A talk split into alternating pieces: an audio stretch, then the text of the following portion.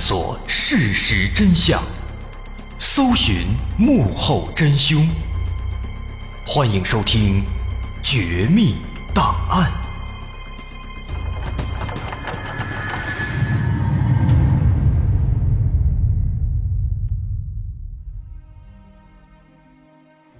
还原事实，探索真相。欢迎继续关注《绝密档案》，我是大碗。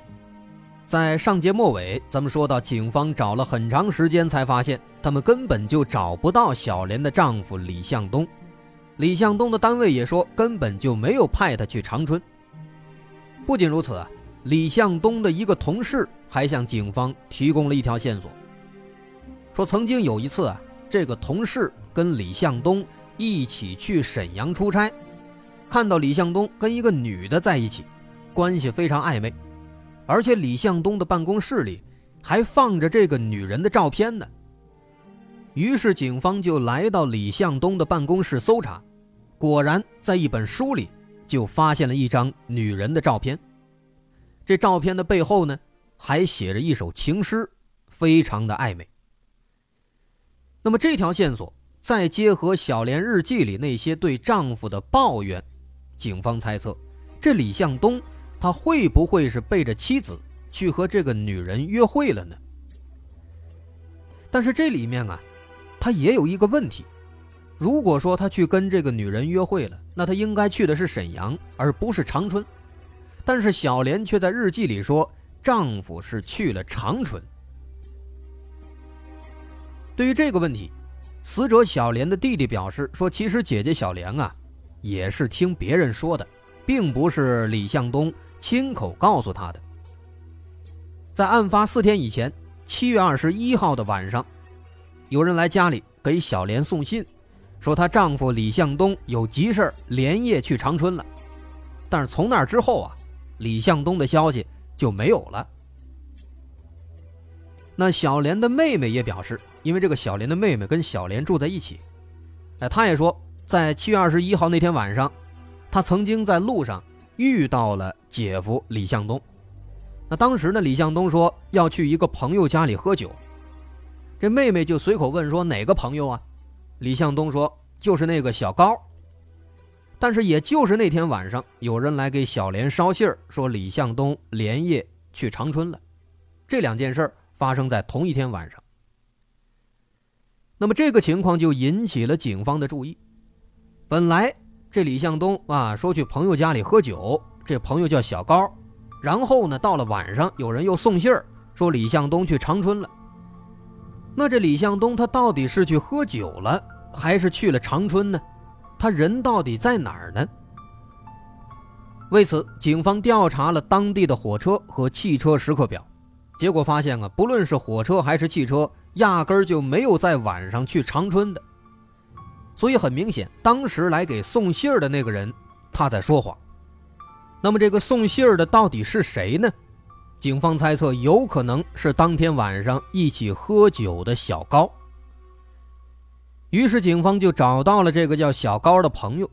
小高说啊，当天晚上确实跟李向东还有几个朋友在一起喝酒，很多人都可以证明。不过呢，他们并非是整晚都在一起。当天晚上喝到七点多，李向东突然说自己有事儿，就先走了。因此，当晚他到底去哪儿了，没有人知道。那个去家里面给小莲送信儿的，哎，也不是小高他们，他们之间互相都可以证实是清白的。那么，调查进行到这儿，警方开始思考。那既然没有人可以证明李向东去没去长春，那有没有可能，他其实哪儿都没去，只不过藏起来了？啊，有没有可能是情感上出了问题？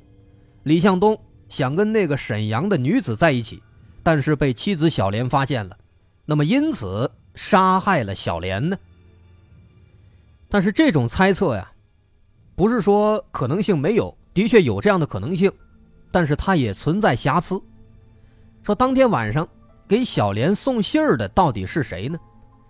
如果说是李向东杀害了小莲，那么这个送信儿的跟李向东的事儿有没有关系呢？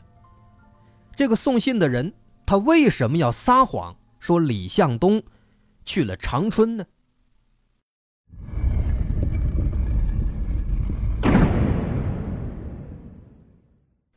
调查进行到这儿啊，可以说所有线索都断了，看起来好像各种可能性都有，但是都没法继续往下查，对警方来说那是相当的难受啊。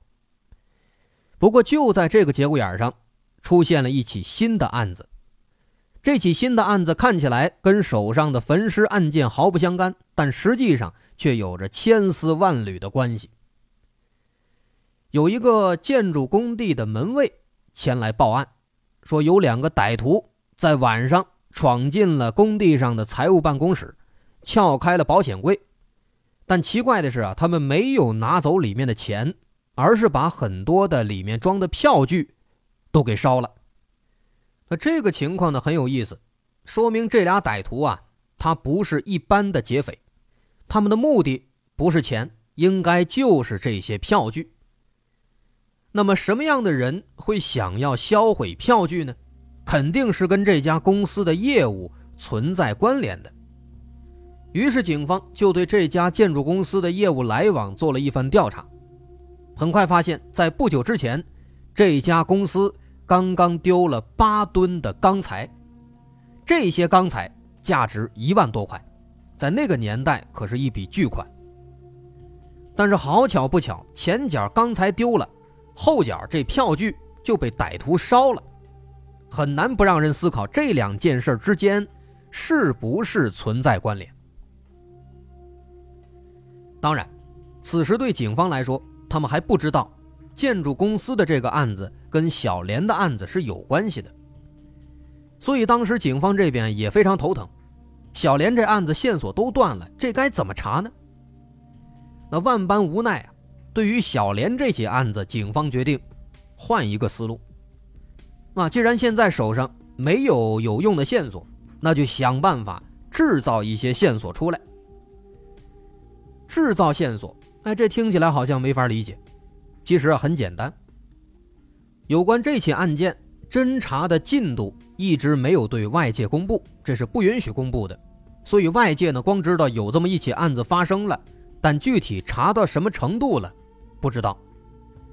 那么警方就让小莲的弟弟去外面放烟幕弹，让他对朋友们说：“说现在啊，这具被焚烧的女性尸体已经查清了，有可能是自己的姐姐小莲，但是自己呢现在也不能确定，过两天要去警察那儿去辨认尸体。”哎，放这样的一个烟幕弹。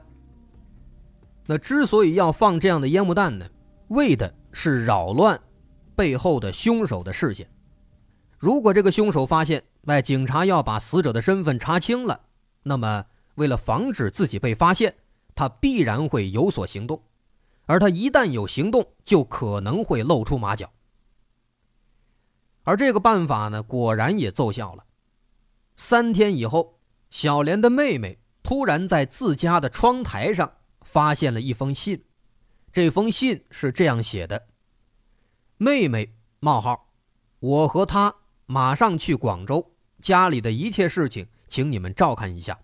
来广州的目的就是他和建筑公司的人说了一些什么，他们得知以后只好让他也过来。最后别忘了把此信烧掉。这就是那封信的内容，很短。这封信里所有的“他”都是女字旁的“他”，指的就是小莲。能看出来，写信的人呢，在刻意的模仿李向东的语气。这信很短，意思呢很简单，就是说啊，我和你姐小莲去广州了，为什么呢？因为你姐跟建筑公司的人说了某些话，所以呢要来广州核实一下，办点事儿，并且让他把这信给烧了。那这封信的目的其实很明显，就是想表达小莲还活着，只不过呢去广州了。哎，言外之意就是说不用去警方那儿去辨认尸体了。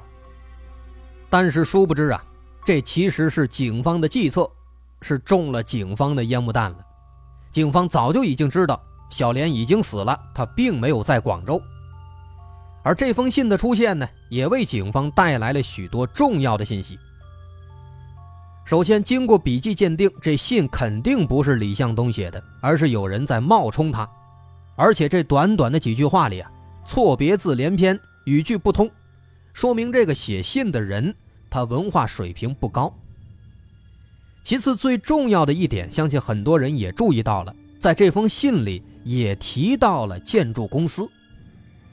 那么，这个建筑公司跟前面提到的报案的那个建筑公司，这是不是同一家呢？询问了小莲的妹妹之后，警方得知，案发之前的确有一家建筑公司来家里向小莲了解情况，而这家建筑公司正是前面提到的那家公司。但是，这个小莲和李向东他们两口子都不是建筑公司的，为什么这建筑公司要来家里找小莲去了解情况呢？于是，警方又去找到了建筑公司的负责人。负责人表示，有人反映啊，那丢失的八吨钢材是李向东在建筑公司的仓库里提走的，所以呢。他们才去李向东的家里去询问情况，但当时去了以后啊，李向东不在家，小莲在。小莲说李向东去长春了。至于那八吨钢材呢，小莲说啊，其实是建筑公司的销售科的科长，姓张，哎，张科长委托李向东帮忙去卖的。所以那些钢材呢，并不是丢了，而是被他们自己内部的张科长给卖了。那么这个情况就有意思了，这张科长他作为建筑公司的销售科的科长，他不自己卖，反而让一个外人去卖，而且这件事儿呢，建筑公司还不知道。那由此看来，这个张科长他有问题啊，他这是利用李向东侵吞公司的钢材谋取私利，这是犯罪呀。而与此同时呢，另一条线索也印证了这个情况。李向东单位上的门卫忽然找到警方，说有一封信是寄给李向东的，但李向东现在失踪了，就只能交给警方了。这封信呢，一看啊，是长春的一个劳务公司寄来的。信里就一句话，说你提供的发票我们报销不了，你开的是啤酒发票，财务没法报销，必须换成正规的钢材发票。那么这封信是什么意思呢？跟那八吨钢材好像有关系啊，于是警方赶紧就根据信上的地址找到了写信的人，这个人叫王树德，这个人跟李向东还算是朋友。有一天，李向东找到王树德，说自己手里有八吨钢材，问王树德的公司要不要。王树德回去跟公司商量，公司决定收下，就以九千四百块的价格。买下了这八吨钢材，那货送到了，也付款了，得开发票啊。但是李向东呢，却给王树德的公司开了一个啤酒的发票，所以他们才写信过来追着李向东要正规的钢材发票，就是这么一件事儿。而且王树德还给警方提供了一个细节，他说李向东说过，说这些钢材啊。是建筑公司的张科长卖的，如果他们还需要，可以继续来买。他们在联系张科长。那么由此不难发现，这个张科长，他的确是在利用李向东在侵吞公司的财物啊。那么对于小莲的死亡和李向东的失踪，这张科长毫无疑问就存在着重大嫌疑。毕竟。张科长利用李向东帮自己办事儿，如果他和李向东之间产生分歧，那么为了防止事情败露，的确就存在杀害李向东以及小莲的动机。那这事儿到底是不是这么回事儿呢？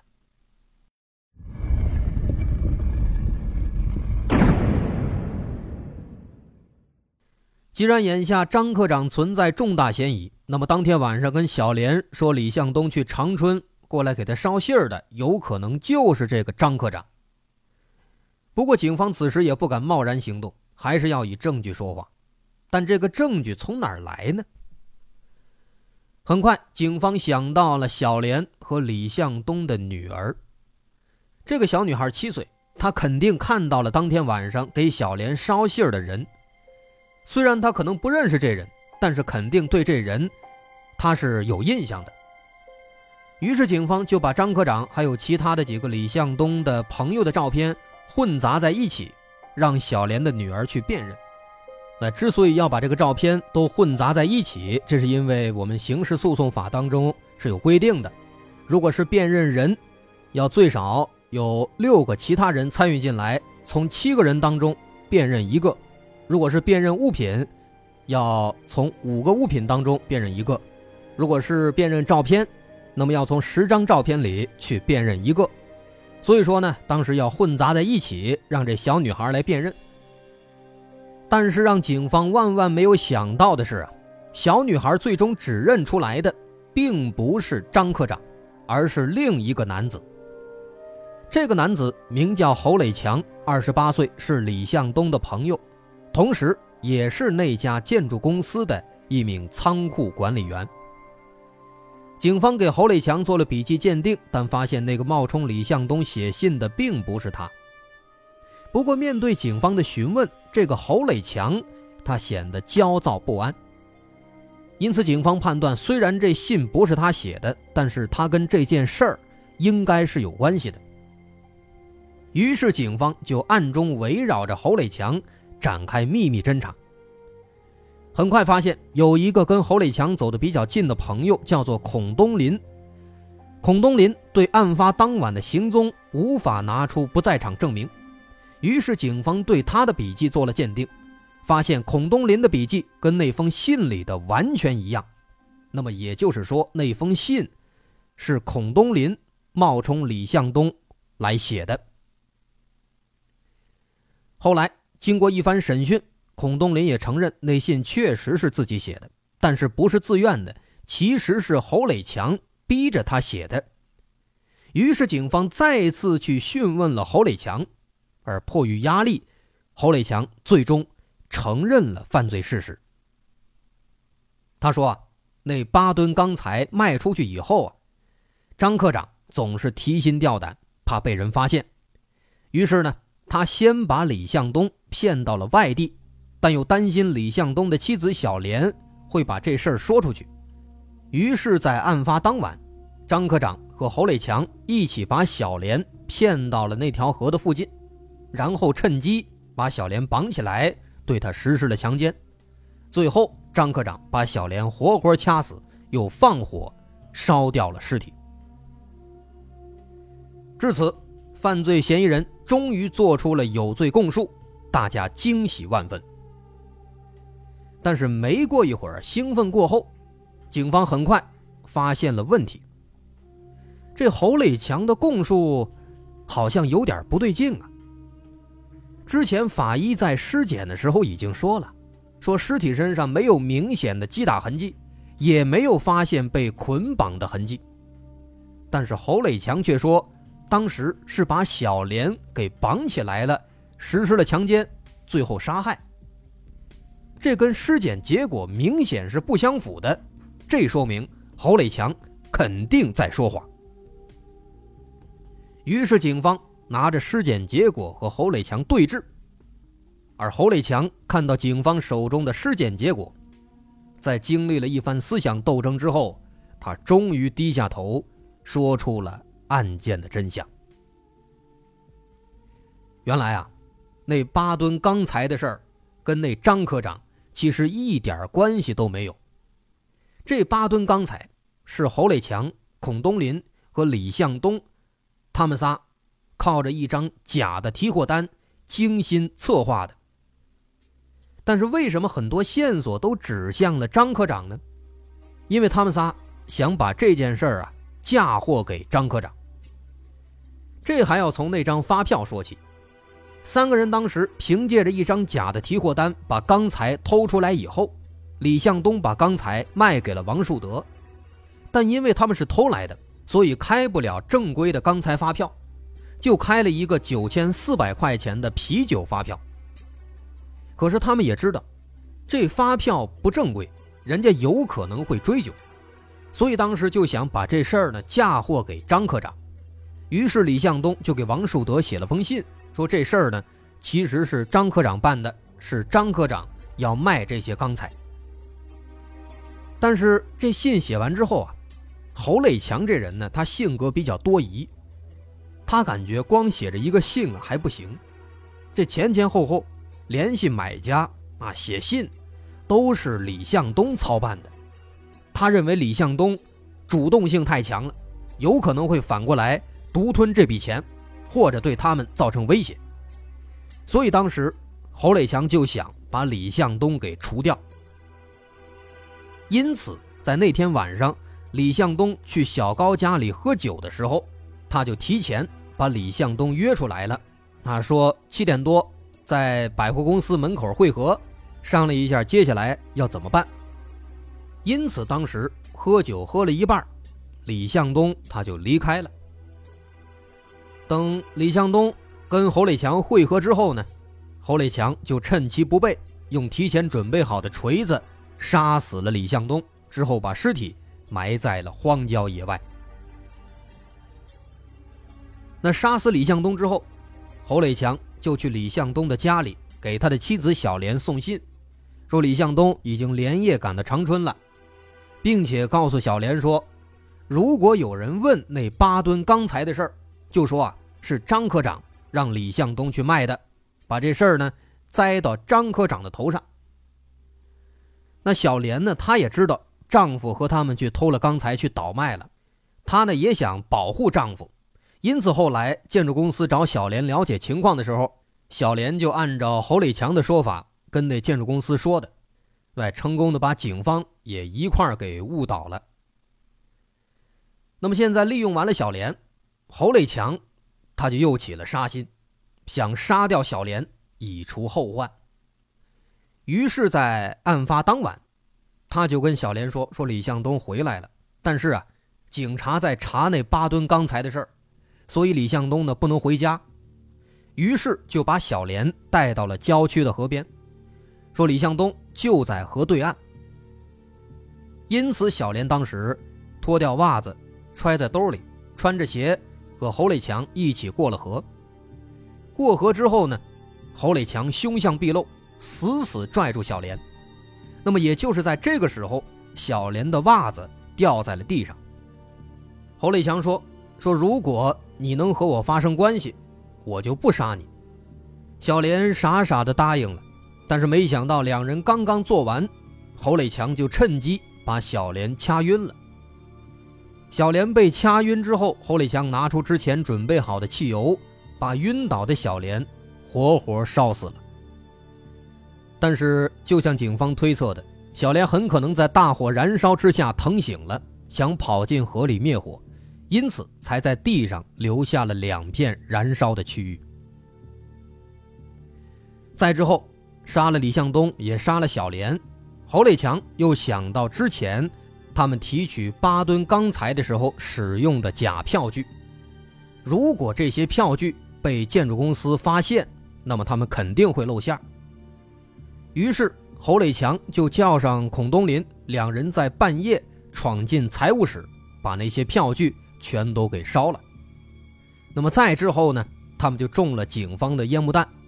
为了阻止小莲的家属去辨认尸体，侯磊强让孔东林模仿李向东的口吻写了一封信，但也就是这封信，让他们彻底暴露了。而至于之前提到的，李向东在沈阳跟他关系比较暧昧的那个女子，其实呢是同事误会了。那个女子是李向东之前的一个同学，一直保持有联系，是李向东的暗恋对象。但实际上人家早就结婚了，俩人之间什么事都没有。所以说李向东呢，仅仅只是还保有一丝留恋。这就是这起案件的全部的真相了。其实以我们现在的眼光来看啊，我们可能很难理解侯磊强为了区区九千多块杀了两个人。但在那个年代啊，九千多块不是一个小数了。我们的小时候经常去听说万元户、万元户，在咱们小时候那都已经是一个大数目了，更何况是在八十年代初期呢？归根结底啊，整起案子的起因就是为了钱。这本来只是一起并不复杂的一起诈骗案件，或者也有可能构成盗窃案件，但正是由于犯罪分子妄图逃脱制裁，只能不断的制造新的案子以掩盖旧的案子，就这样犹如多米诺骨牌一般，最终犯下了数起恶劣的案件。等待侯立强、等待孔东林的，只有法律的制裁。好，这起案子咱们就说到这儿了。我是大碗，如果您喜欢，欢迎关注我的微信公众号，在微信搜索“大碗说故事”，点击关注即可。那咱们下回再见。